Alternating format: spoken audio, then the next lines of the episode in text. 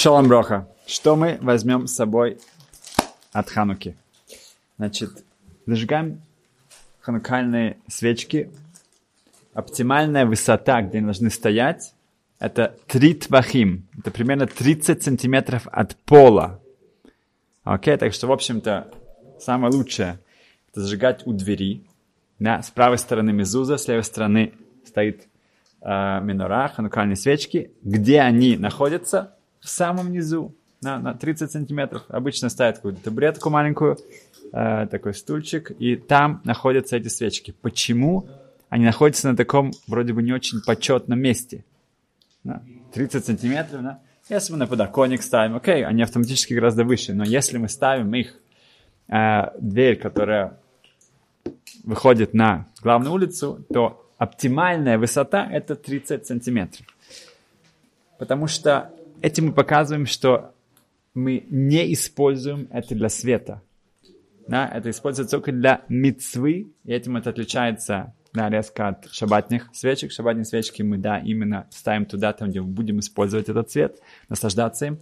Ханукальные свечки — это персуманиса. Этим мы объявляем, что это...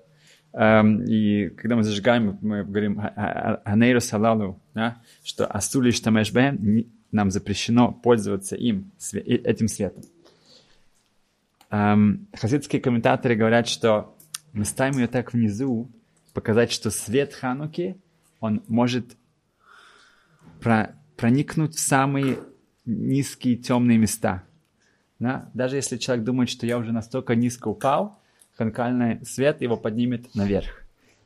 В эм, Шамеш, да, это та вспомогательная свечка, которая используется, чтобы зажигать другие – Э, в наше время даже часто мы зажигаем э, другой свечкой, но в конечном итоге у нас есть еще одна свечка. Говорит Мариль, Мариль это один из самых важных ашкенадских поисков, Римо, Шелхонорах постоянно его приводит, что шамаш должен быть выше, чем остальные. Почему выше, чем остальные? Понятно, чтобы от него был свет. О, вот лучше по Марии, лучше, чтобы он выше. Тоже по логике, да? От него будет свет. Да? Почему мы используем шамыш, по простому объяснению? Потому что если вдруг мы как-то случайно воспользуемся светом ханукальных свечей, нет-нет-нет, там же есть шамыш, все нормально. Я, а шамыш я могу использовать, это же какая-то экстра свечка, да, это какая-то эм, дополнительная свечка, да. Поэтому в этом нет проблем. Видел красивое объяснение, что шамыш, что он, что, в чем его функция – он помогает, он помощник, да. От него мы зажигаем все свечки. А, ты помогаешь другим выполнить мецву, ты выше, чем остальные. Да, ты хочешь зажечь других, ты хочешь их как-то привести свет другим, ты находишься еще выше, чем остальные. В Ханука у нас получается всегда время года, когда самая-самая темнота. Да, холодно, ночи длинные, нам. И вот именно в этот момент показывают, что есть свет Торы. Минора это именно свет Торы. Яван, который вроде бы привели так много света, этот мир, да, в Лошен Хазаль по на языке наших мудрецов, это хоших, это самая большая темнота. Потому что чем больше человек эм, отдаляется от Творца, он находится в, самом, в самой большой темноте. Ханука – это по каббалистическим книгам последний шанс как-то еще повлиять на наш приговор в Рошашана Йом-Кипур. На, Ханука это уже все, все вот эти вот э, э, диним, все, все приговоры, все, все то, что суд, да, они рассылаются и уже при, приводятся в исполнение. И вот эти дни как-то можно еще это все осветить, исправить. И, как мы видим, этот год очень даже непростой, поэтому надо постараться сейчас еще как-то на это повлиять. А, сказано, что зажигание свечек хану, ханукальных и шабатных влияет тоже на следующее поколение, например, Тору дом, и вроде бы все сжигают свечки, почему же у нас не так уж прямо много мудрецов Торы? Говорит, Мири, нужно зажигать это с с итлавывут, с, с таким, ты сам должен быть пламен, да, ты же сам должен быть таким шамашем. этой свечкой и с энтузиазмом, и тогда это, да, приводит к этим желанным результатам. В... Главная тема Хануки это Хадаа, это благодарность. А, поэтому мы знаем, что наша молитва состоит из трех частей. Это восхваление Творца, это начинается. Потом бакашот, мы просим. Это никто из нас не забывает. И тут мы все вдруг просыпаемся и просим, просим, просим, просим. А потом есть третья часть благодарность. Да, это уже мы как-то немножко более расслабились. И если нету одной из этих частей, тогда, особенно по Рамбаму, выходит, что мы вообще, наша молитва не действительна. Поэтому сейчас стоит набраться на весь год, а, вот, э, что у нас была правильная кавана, в благодарности, да, это последние три благословения эм, Шмонестра, Меды и вообще во всем. Да, просто сесть, можно это сделать рядом с ханукальными свечами и начать благодарить Творца своими словами. Не нужно ждать э, официальных молитв, а просто начать. Да, вот э, вчера мы сделали это в нашем семейном кругу. Каждый, кто-то, ну, вся наша семья, так вот мы пару кругов, чтобы о чем-то поблагодарить Ашема из нашей персональной жизни. Очень полезно. В мы видим, что мы читаем постоянно про Йосифа, да, в эти все э, дни Хануки.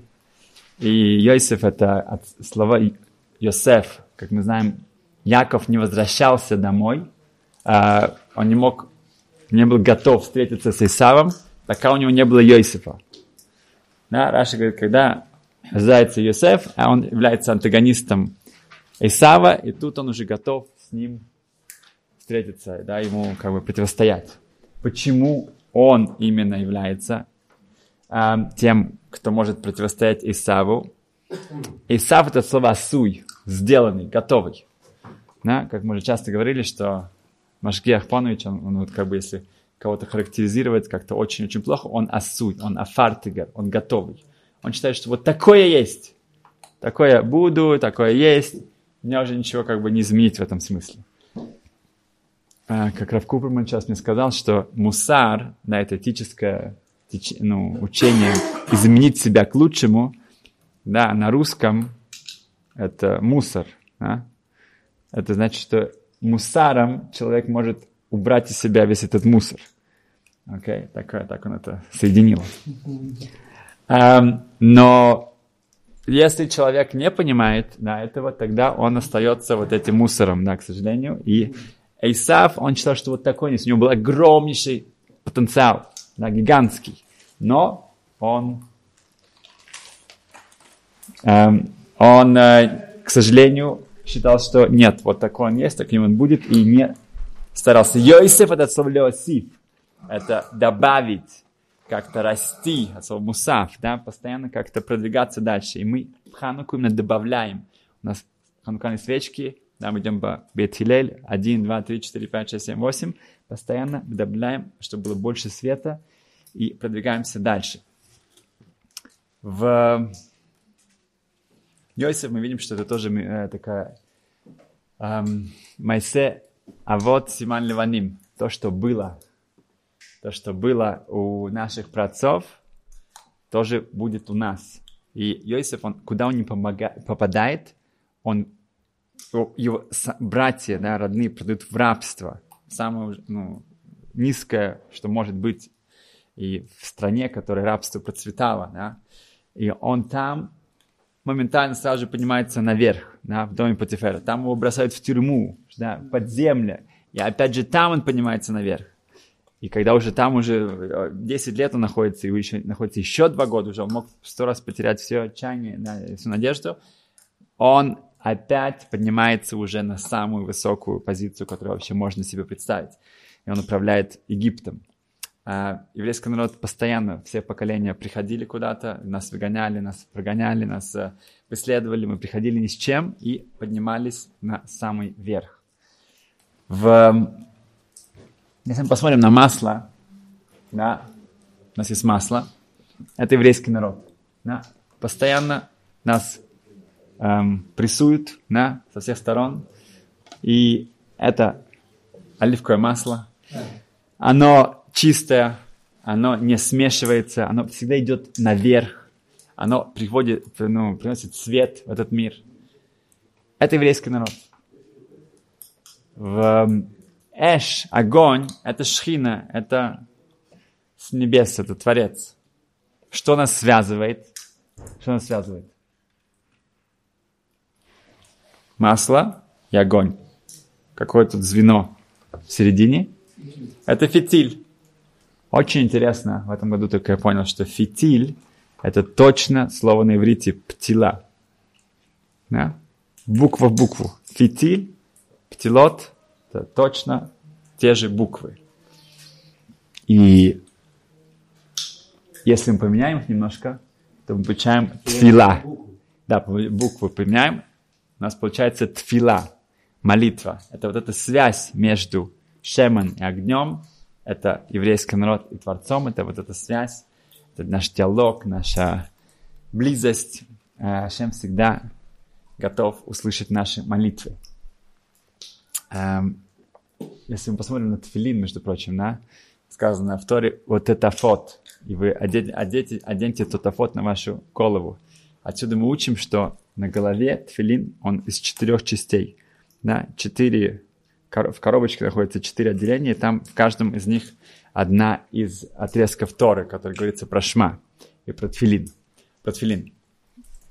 Эм, откуда мы знаем, что их четыре? Говорит Раши, тотафот э, на африканском языке, на в одном месте это два, и в другом месте тоже называется два. Он приходит два иностранных языках, э, которые тат, да, тот и пат, это два и два. Два и два это четыре.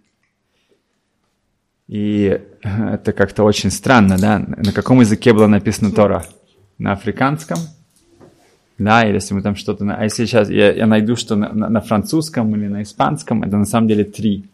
Тогда у меня будет шесть коробочек, на шесть. Что это? Ну, потому что это в каком-то там, в каком-то, нашли какое-то племя, вот там это значит два. Теперь мы у нас расшифровываем это как, как сколько будет э, в твилине отделений. Говорит Шло Кодыш, что в самом начале был один еврейский язык, Лошана Кодыш, во всем мире. Когда была построена Вавилонская башня, да, после этого стало 70 языков.